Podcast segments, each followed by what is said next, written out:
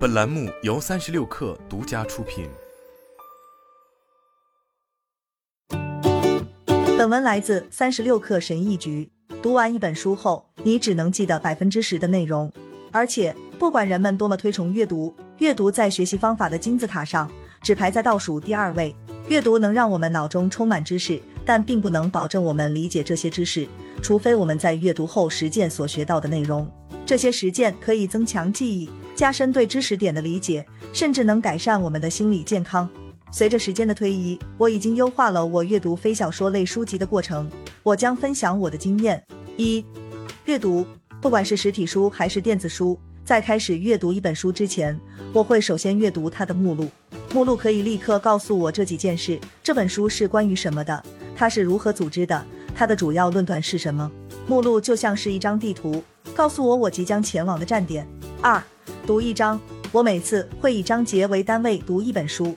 在读书的过程中，我会标出我喜欢的主要论点、用词或者短语，或者我想要深入探索的想法。我的笔记一般分为三种，第一种是临时笔记，我会记下转瞬即逝的想法，日后再详细整理自己的想法。这种笔记有助于我日后创造自己的内容。第二种是文献笔记，用于记录相关思想的出处或者补充知识点，这种笔记教会我更多的补充知识。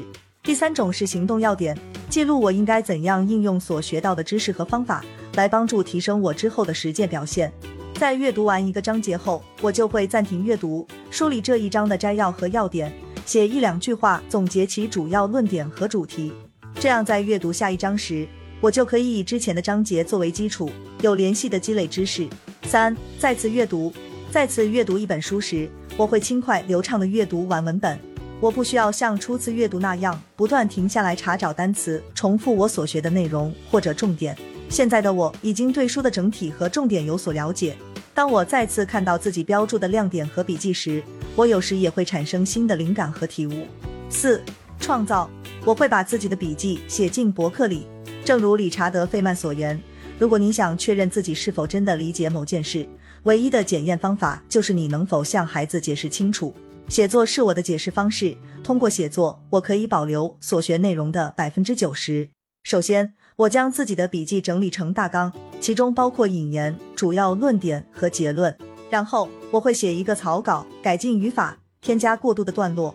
最后，我从三个方面出发编辑草稿，确保主要思想连贯一致，内容是否深入浅出，孩子们能否听懂，校对、检查语法和标点符号。在这些都准备好以后，我会发表博文。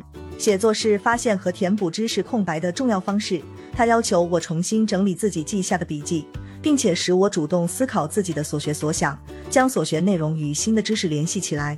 通过写作，我可以更好地理解书中的知识。